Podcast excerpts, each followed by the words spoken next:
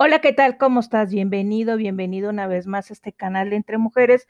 Y el día de hoy te quiero compartir esto que le estamos transmitiendo a nuestros hijos. Ahora con la pandemia, todos nos vimos obligados a cambiar nuestro estilo de vida de la noche a la mañana. Yo, como trabajador en una universidad, pues de la noche a la mañana se fueron las clases en línea y hubo un rechazo tan grande por parte de los alumnos. Unos se dieron baja por cuestiones económicas, otros porque perdieron a sus seres queridos y tuvieron que este, ver otra forma de poder em, obtener los recursos para poder seguir continuando con los estudios. Y otros se pusieron a trabajar y tomar a, la escuela al mismo tiempo, cuestión que no es recomendable porque se conectan cuando están trabajando y no ponen la atención adecuada. Pero nosotros como padres, ¿qué le estamos transmitiendo a nuestros hijos?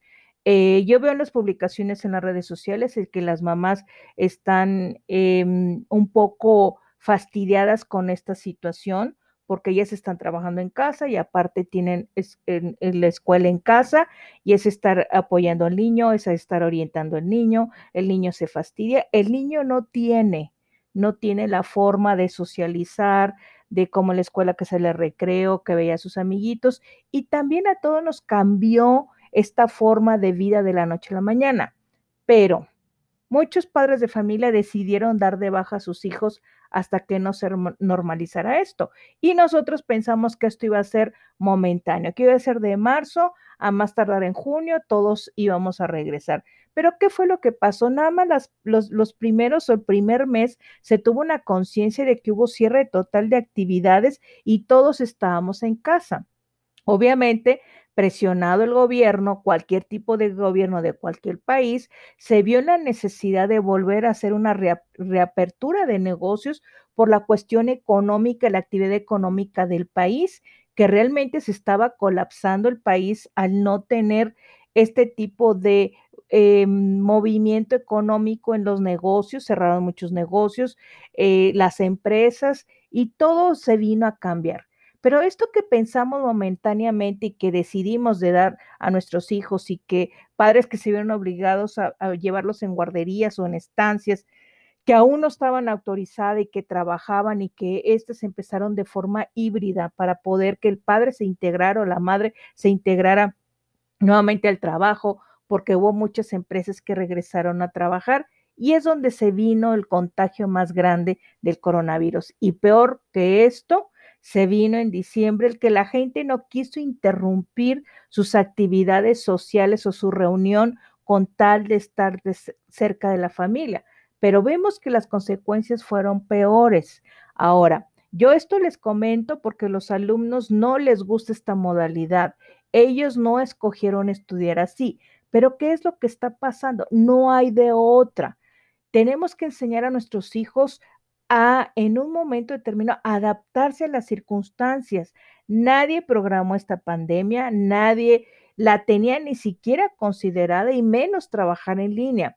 Al principio fue un estrés, un cambio de vida de la noche a la mañana, de estar conectados en la casa, eh, el no tener el suficiente equipo de cómputo para la mamá, para el papá y también para el hijo y más si se contaba con dos, tres hijos, el tenerlos conectados, el estar al pendiente, esto vino a provocar una serie de situaciones dentro de la familia en la cual el hijo o el estudiante simplemente no le gusta y no le gusta y hace como que quiere cumplir, no entrega las tareas, este, está esperando a que esto pase pero vamos a cumplir ya un año en marzo con esta pandemia.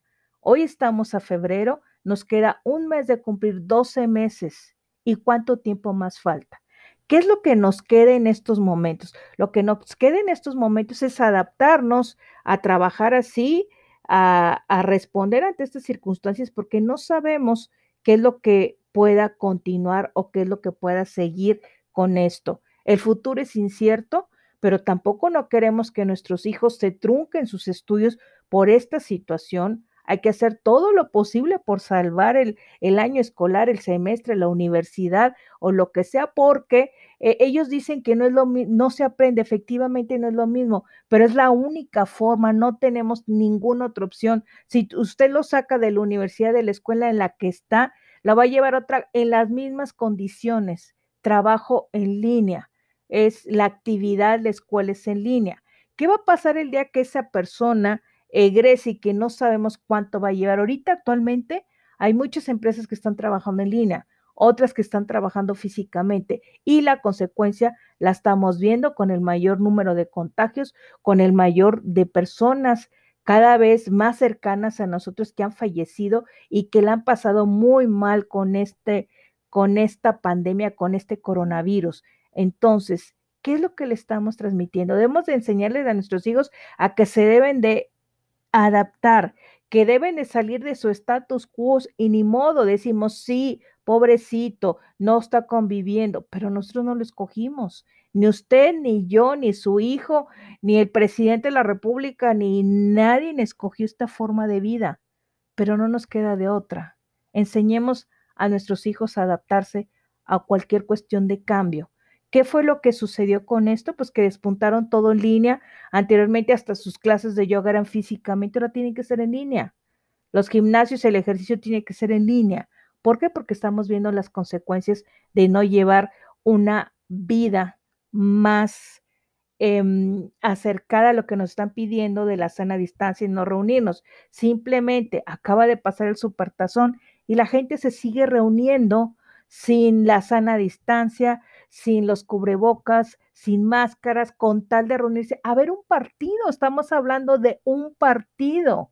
Y si queremos exigirle al maestro o a la maestra que esta situación no puede seguir, que no le deje clase, que no le deje tanta tarea, que es demasiado en las clases, que el niño esté estresado, pues enseñemos al niño desde pequeño a adaptarse, porque ha habido niños que han pasado cuestiones peores y si no, nos ponemos a recordar qué fue lo que pasó cuando Hitler mandó muchos niños a estos campos de concentración.